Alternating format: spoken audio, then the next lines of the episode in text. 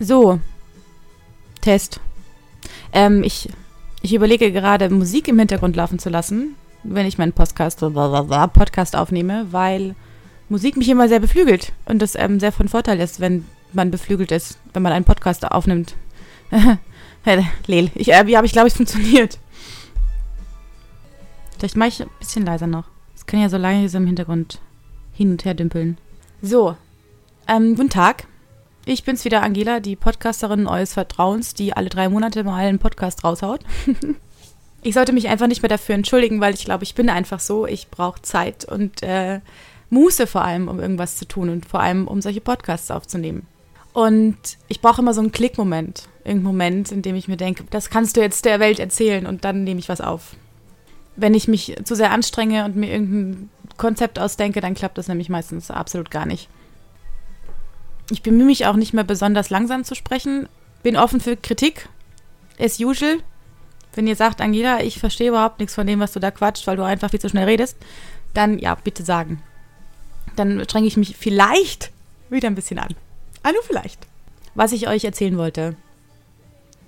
Mir geht's so gut gerade. Mir geht's so krass gut wie noch nie in meinem Leben. Okay, mir ging es schon mal, es gibt, ähm, mir ging es schon oft sehr gut, aber ich habe das Gefühl, dass ich gerade auf einer neuen Welle reite, die ich so noch nicht kenne. Mir geht es so rundum gut. Ich bin sehr glücklich in meinem Job. Ich bin gerade auch glücklich mit mir und meinem Äußeren. Das ist ja auch etwas, was, was für mich relativ neu ist. Und ähm, mir geht es zum ersten Mal in meinem Leben richtig gut über meinem Single-Dasein. Ich glaube, dass ich oft den Grad meiner Glücklichkeit an Verliebtheitsgefühlen festgemacht habe, was ja voll in Ordnung ist, ist ja wunderschön. Aber äh, momentan habe ich das Gefühl, dass ich alleine bin und glücklich. Und das ist so eine ganz neue Art der Glücklichkeit in meinen Kopf drin. Weil sie unabhängig ist von einem anderen Menschen, auf den sich das alles zentriert. Versteht ihr das? Ich, ähm, es ist natürlich nicht unabhängig von anderen Menschen. Ich habe ja sehr viele Menschen, die mich sehr glücklich machen. Aber es ist unabhängig von dieser einen Person und somit ist das Ganze auch nicht so brüchig, habe ich das Gefühl. Es ist, ich wiege mich so in einer wunderschönen Wolke von Glücklichsein, die irgendwie nur mir gehört. Und das ist gerade einfach unfassbar schön. Ich freue mich über den Schnee.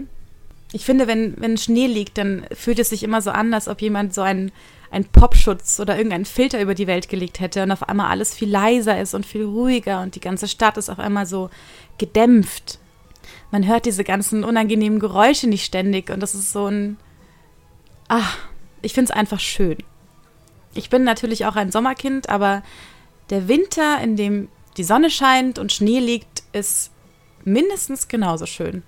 Oder wie meine, wie meine ähm, meine neue Kollegin letztens gesagt hat. Sie mag die Idee von Winter und Kälte, aber das Gefühl nicht so gern. Das fand ich sehr schön ausgedrückt. Kälte sieht man sich gerne von zu Hause aus an. Hey, jetzt ist gerade Siri angesprungen. Nein, danke Siri, ich bin in Ordnung. Wohl nicht. Ah, gut. Siri, Siri muss es ja wissen.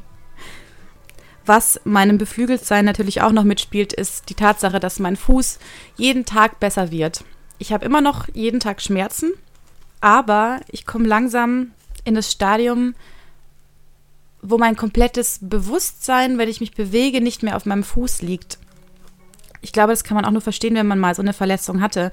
Die letzten drei Monate war es so, dass ich jeden Schritt, den ich gemacht habe, natürlich gespürt habe und ich immer noch sehr ängstlich war. Also gerade bei Treppen halte ich mich immer noch fest und wenn der Boden uneben wird, also ich auf Kopfsteinpflaster laufe oder so, dann bin ich immer noch mit meinem Bewusstsein bei meinem Fuß, weil ich, weil ich jede Unebenheit spüre und weil, also ich merke, dass ich immer noch so eine Schonbelastung einnehme, dass ich immer noch mehr so nach außen belaste, weil das Innenband noch ein bisschen wehtut und solche Sachen. Aber das wird immer besser und ähm, ich erwische mich dabei, wie ich, wie ich ein paar Meter laufe und mir denke so, oh, du hast gerade gar nicht daran gedacht, dass du auftrittst.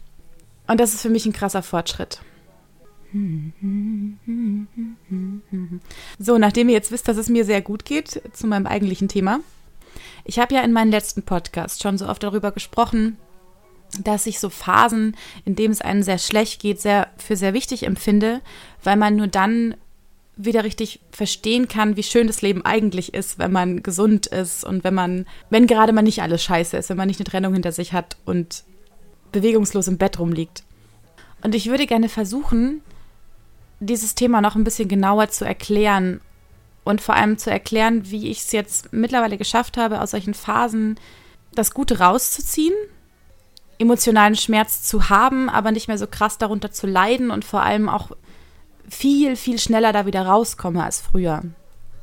Und dieses Bewusstsein darüber, dass das Leben nun mal aus Polaritäten besteht, nämlich aus Schwarz und Weiß und aus äh, Hoch und Runter, macht für mich sehr vieles leichter. Und ich hatte dieses Verständnis schon vorher, also ich wusste schon früher, dass, dass ich mich wohl damit abfinden muss, dass das Leben so funktioniert, dass es hochgeht und runter und hochgeht und runter. Aber ähm, dieses Wissen hat mir nicht so viel gebracht, bevor ich es oft genug erfahren habe. Denn jedes Mal, wenn man wieder in so ein Tief reinfällt, ist es einfach scheiße und man möchte da schnell wieder rauskommen.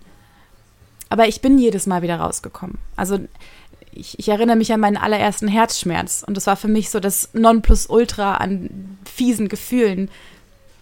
Und ich dachte mir in dem Moment nur, ich möchte, dass mir sowas nie wieder passiert. Das ist ein, ich muss dafür kämpfen und dafür sorgen, dass ich nie wieder in ein so tiefes Loch falle und nie wieder solche emotionalen Schmerzen habe.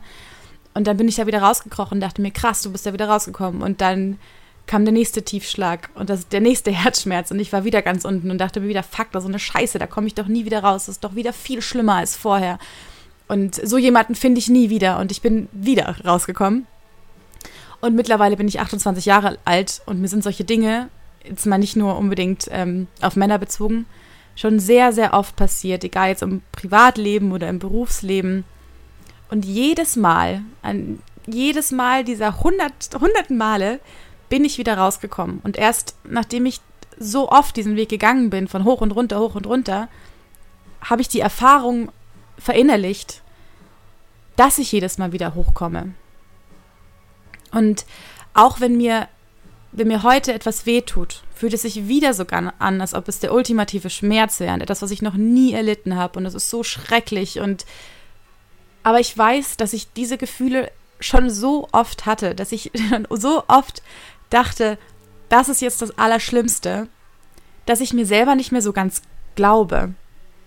Also wenn ich in diesem Schmerz drin bin und ich, und ich mir selber sage, was für eine Kacke, ich, ich habe keinen Bock mehr auf den Scheiß, ist irgendwo in meinem Kopf jetzt eine Stimme, die mir sagt, Angela, das hast du schon so oft gedacht und du hast es schon so oft mitgemacht und jedes Mal, jedes verfickte Mal bist du da wieder rausgegangen mit noch mehr Energie und mit noch mehr Freude am Leben.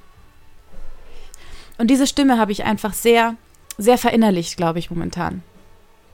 Und ich bin jetzt zum Beispiel gerade auf einem, auf einem Hoch, ich bin auf einem absoluten Hoch. Aber auch hier oben weiß ich, ich werde nicht für immer hier oben verharren. Ich werde wieder, ich werde wieder runterfallen, weil das das Leben ist und weil ich nur die Möglichkeit habe zu wachsen und, und mich selber zu erfahren in dem, was ich bin, wenn ich auch mal wieder abstürze. Und ich habe mir über diese Polarität in der letzten Zeit sehr viele Gedanken gemacht und versuche mal euch das zu erklären, wie ich das verstehe. Und ich hoffe, das ist jetzt nicht so, nicht so abgefahren für viele von euch. Ähm, aber vielleicht hilft es euch ja. Stellt euch vor, die Welt wäre grün. Alles, was du siehst, ist grün. Deine Haut, dein ganzer Körper, jeder Stuhl, ich, jede Herdplatte, ich sitze gerade in der Küche, jeder Baum, der Himmel, alles ist grün. Alles hat eine einzige Farbe und es ist grün. Und in deinem Leben sagt man dir natürlich, dass das, was du siehst, grün ist. Und du glaubst es, denn alles, was da ist, ist grün und die Bezeichnung dafür ist offensichtlich grün. Aber woher, woher soll man wissen, dass das, was man sieht, grün ist? Oder woher soll man wissen, dass es überhaupt eine Farbe ist, wenn das alles ist, was da ist, wenn das alles ist, was man kennt, diese einzige Farbe? Woher soll man wissen, dass es grün ist? Die einzige Möglichkeit, es wirklich zu verstehen, es nicht nur zu wissen, sondern es zu verstehen, ist, wenn man dieses Grün in irgendeiner Form erfährt. Und diese Erfahrung funktioniert nur, wenn man irgendwann einmal das Gegenteil von Grün gesehen hat. Ich kann nur wissen, dass alles um mich herum grün ist und dass es eine Farbe ist, wenn ich irgendwann in meinem Leben einmal einen roten Punkt gesehen habe. Denn dieser rote Punkt zeigt mir, aha, es gibt etwas anderes als dieses Grün. Es gibt etwas, etwas Gegensätzliches. Und von dem Standpunkt aus des roten Punktes kann ich ja erst erkennen, dass das, was ich sehe, eine Farbe ist und dass es grün ist, weil es anders ist als das, was, was da auch ist, nämlich dieser rote Punkt. Ich weiß, dass das etwas ist, was relativ schwierig zu verstehen war, also zumindest war es für mich so, aber ich verstehe auch manchmal Dinge nicht so schnell. Deswegen versuche ich es nochmal ein bisschen weiter zu erklären. Also, wenn ich dir sage, dass etwas grün ist, dann sagst du natürlich, ähm, ja, das ist grün, denn ich kenne grün. Aber stell dir vor, du bist geboren worden und alles in deinem Leben ist grün. Es ist, du, du kennst nichts anderes. Du kennst keine andere Farbe außer das Grün. Du hast doch niemals in deinem Leben rot gesehen oder blau oder lila. Es gibt nur dieses Grün. Dir ist nicht bewusst, dass andere Farben überhaupt existieren. Und du weißt, es ist grün. Aber du verstehst dieses Grün nicht, weil du niemals den Gegensatz gesehen hast. Weil der, der menschliche Verstand nichts versteht, was er nicht mal von einem anderen Standpunkt aus gesehen hat weil er dieses Grün niemals von außen betrachten konnte, irgendwo aus einem anderen Raum heraus, aus einem roten Raum heraus. Ergibt das Sinn für euch? Ich glaube quasi, dass der Sinn des Lebens darin besteht, Dinge zu erfahren. Und Dinge und Gefühle zu erfahren kann man nur, wenn man diese unfassbare Vielfalt an anderen Dingen und Gefühlen ebenfalls erfährt. Und das sind natürlich auch die negativen Dinge. So, und jetzt muss ich eine krasse Überleitung schaffen und 100.000 Schritte zurückgehen, um euch etwas zu erklären, was in meinem Kopf schon seit geraumer Zeit rumschwirrt. Auch natürlich, weil ich einige Bücher darüber gelesen habe. Aber ich glaube, ich bin langsam so weit, dass ich, dass ich versuchen könnte, es in meinen Worten zu erklären. Und es geht so ein bisschen auch darum, ähm, woran man im Leben glaubt. Und ich grenze jetzt diesen Glauben mal ab von Religionen oder sonst irgendwas, sondern nur, was für mich in meinem Leben real ist. Und ich bin irgendwann an den Punkt gekommen, wo ich verstanden habe, dass ich auf jeden Fall an Gefühle glaube. Also ich glaube daran, dass Gefühle existieren. Das denke ich mal, glaubt jeder. Aber ähm, dass es Gefühle gibt, die ich mir manchmal nicht erklären kann. Gefühle, für die es natürlich Worte gibt, wie zum Beispiel die Liebe. Aber es hundert Millionen verschiedene Erklärungen für die Liebe gibt. Jeder Mensch sieht Liebe, glaube ich, anders und es kommt immer darauf an, was man im Leben oder wie man sie bisher erfahren hat, logischerweise. Trotzdem hat mich in meinem Leben Liebe schon sehr oft zum Kopfschütteln gebracht. Ähm, was, ich, was, was ich einen sehr schönen Ausdruck für die Liebe empfinde, weil Kopfschütteln bedeutet, dass du etwas nicht verstehst, dass du etwas nicht greifen kannst, dass dein Gehirn irgendwas nicht greifen kann. Und deswegen schüttelt man darüber den Kopf, weil es einfach so, hä? Ich verstehe gerade nicht, was hier abgeht. Und solche Momente hatte ich, ähm, hatte ich schon sehr oft in meinem Leben, dass ich mit einem anderen Menschen etwas gefühlt habe, was so großartig war und so intensiv, dass ich, dass ich irgendwie keine Worte mehr dafür finden konnte, dass man das Gefühl hatte, dass das Wort Liebe sogar irgendwie zu wenig ist, weil es ja nur ein Wort ist.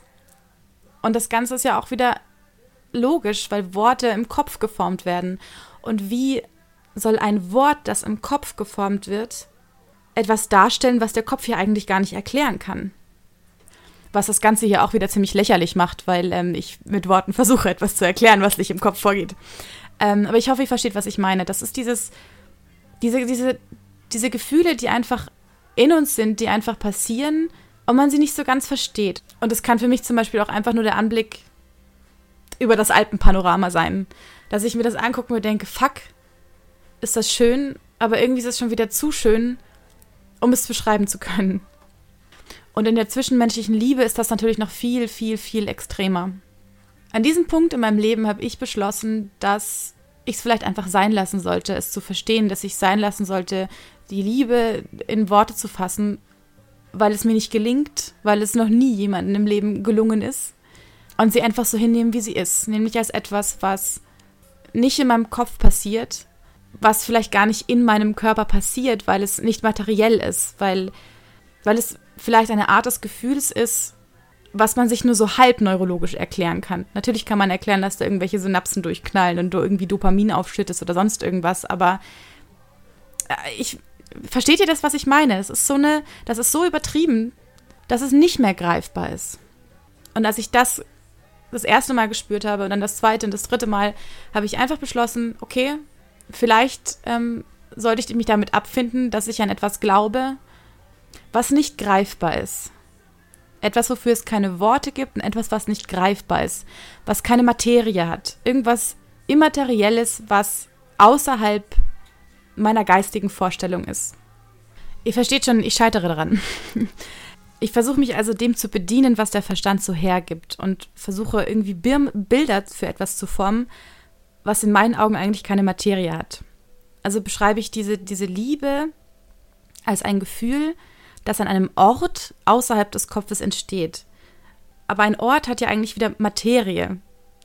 Das kriegt der Kopf wieder ganz gut hin, dass man sich das so in etwa vorstellen kann. Und äh, vielleicht seid ihr jetzt schon an einem Punkt angekommen, in dem euch das Ganze so ein bisschen zu abgefahren wird und ihr euch denkt, oh Gott, die ist ja verrückt. Aber im Prinzip habe ich euch genau da erwischt, wo ich es wollte, nämlich da, wo das Verständnis und wo der Verstand wieder aufhört. Weil die, die Abwesenheit von Verstand, wenn der Verstand nicht mehr da ist, ist ja verrückt.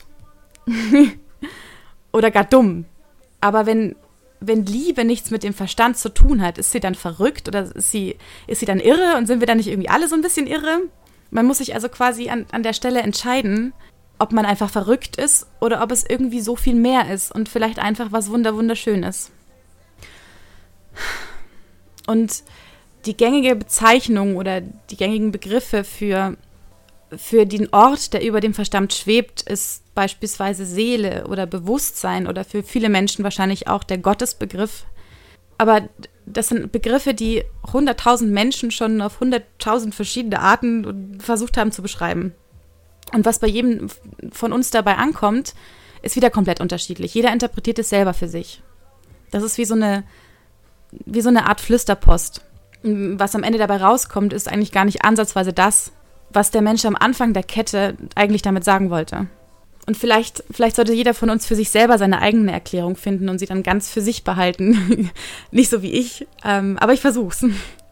Und irgendwie, ja, irgendwie sitze ich, sitz ich ja auch nur hier und versuche einen Begriff zu finden oder zu erfinden und erkenne nur wieder, dass es, dass irgendwie kein Wort dem gerecht wird, was ich sagen möchte. Und vielleicht ist das ja auch das Problem dieser Menschheit, dass wir immer versuchen, Worte für irgendwas zu finden, wofür es eigentlich keine Worte gibt. Und dass wir versuchen, den Verstand für irgendwas zu nutzen, wozu er eigentlich nicht in der Lage ist.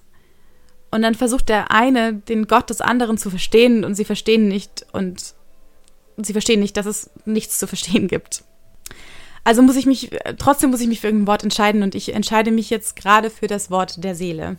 Ich hoffe, das ist okay mit euch. Oder du äh, setzt das, das Wort Seele durch etwas, was, was dir am besten gefällt. So Leute, und jetzt wird es erst richtig spooky. Ach Gott, ich hoffe, ihr seid noch, ihr seid noch dran bei meinem Wirrwarr im Kopf. Wenn die Seele also etwas ist, was um meinen Körper herumschwebt, dann ist sie da seit dem Zeitpunkt, an dem ich geboren worden bin. Und es gibt nichts anderes als einen Säugling und eine Seele. und das bringt mich wieder zu dem Beispiel am Anfang zurück. Was wäre, wenn die Welt nur grün ist? es gibt ja viele Beschreibungen von Menschen, die das erste Mal ein Kind sehen und dem Kind in die Augen sehen und diese Reinheit sehen und einfach irgendwie total verrückte Gefühle haben, weil sie, weil sie merken, dass dieses Wesen so rein ist wie, wie noch nichts anderes, was sie in ihrem Leben gesehen haben. Ich, äh, ich habe noch nie so einen Moment gehabt, aber ich, ähm, ich kann ihn irgendwie so ein bisschen besser verstehen heutzutage. Und diese Seele ist quasi am Anfang der Geburt grün. Sie ist da und sie ist vollkommen und sie ist herrlich und sie ist wunderschön und sie ist voller Liebe. Und sie, sie weiß das auch in irgendeiner Form. Aber woher soll diese Seele wissen, wie wunderbar und wie toll sie ist, wenn sie sich nicht selber erfahren kann? Wenn nicht das Rot irgendwann daneben gestellt wird und das Grün und das Blau und alle Farben des Lebens, um zu erkennen, wie viele verschiedene Farben es gibt und wieder herauszufinden, was davon die Seele ist. Und deshalb denke ich, dass der Sinn dieses Lebens ist, das Grün in uns, hey, vielleicht soll ich Seele einfach grün nennen. Ist doch eigentlich eine schöne, ist doch eigentlich eine schöne Idee, dass wir auf der Welt sind, um das Grün zu erfahren. Um es nicht nur zu wissen, denn dieses Wissen bringt uns nicht, sondern es wirklich zu fühlen und es zu erfahren.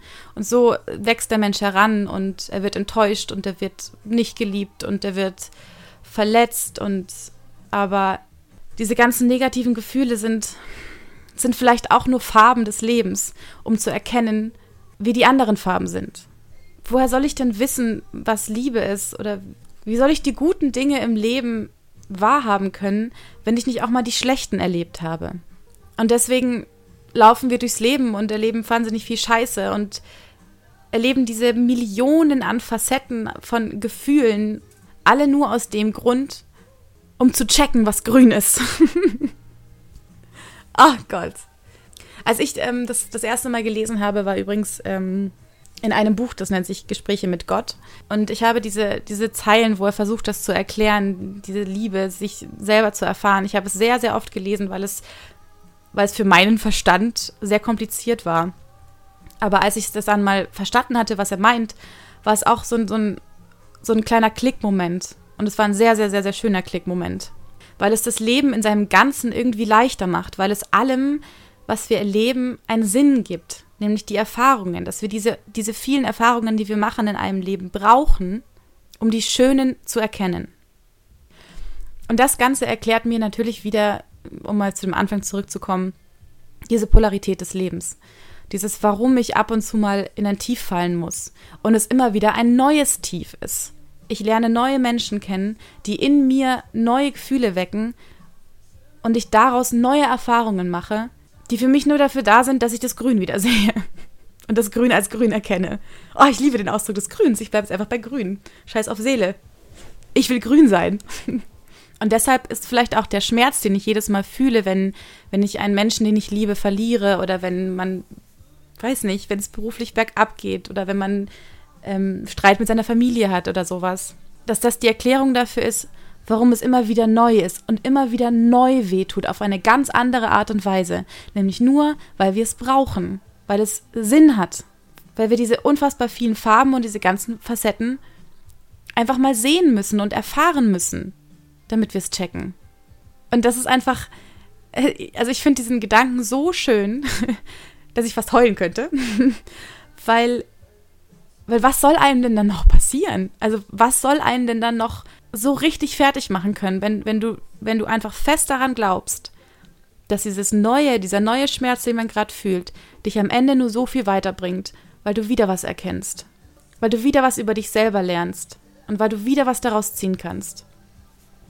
Und deswegen deswegen genieße ich mein Hochgefühl auch so gerade, weil, weil ich weiß, dieses Hochgefühl, das ist nur da, weil ich gerade wieder durch einen Schmerz gegangen bin, der mir so viel erklärt hat und mir wieder so viel Neues in meinem Leben gezeigt hat, dass ich einfach nur krass dankbar dafür bin. Ich bin so dankbar dafür. Und ich habe keine Angst mehr. Also ich, natürlich habe ich immer noch Ängste, aber ich habe nicht mehr so viel Angst wie früher vor dem Leben oder vor dem, was das Leben noch für mich in petto hat und vor der Zukunft, weil ich weiß, dass ich will einfach noch so viel erfahren. Ich weiß, dass ich bin erst 29 und ich habe noch noch mal so lang und noch viel länger. Ich habe noch nicht, noch nicht mal die Hälfte meines scheiß Lebens hinter mir. Und was da noch alles passieren wird, auch ein Schmerz. Ich, ähm, das wird bestimmt schrecklich werden, aber ich es hat, es hat seinen Sinn. Es hat seinen Sinn. Ich werde daran immer nur wachsen und immer nur weitergehen und immer mehr Grün in meinem Leben sehen. Äh, ich glaube, ich bin, ich bin am Ende angelangt. Mein Kopf ist gerade schon wieder ein bisschen matschig. Ihr könnt, ähm, vielleicht hört ihr raus, wie viel mir dieser Podcast wieder bedeutet. Und es tut mir total leid, wenn, wenn da jetzt gerade jemand sitzt, der das so gar nicht verstehen kann. Aber das ist auch vollkommen in Ordnung. Das ist meine Art, die Welt zu sehen und sie gibt mir sehr, sehr viel. Und ich hoffe, dass ich das ein bisschen an euch weitergeben konnte und dass es vielleicht doch auch jemanden hilft, der gerade in so einer Schmerzphase ist. Der Schmerz wird davon nicht weggehen, aber vielleicht leidet man nicht mehr so sehr unter diesem Schmerz. Und das hoffe ich inständig. So, ähm, ich glaube, jetzt bin ich fertig. Ich muss mir das jetzt alles nochmal anhören, um zu gucken, ob man das überhaupt irgendwie verstehen kann, was ich hier gesagt habe. Okay, ich wünsche euch einen wunder wunderschönen Sonntag. Ähm, habt euch lieb und seid grün. Bis bald.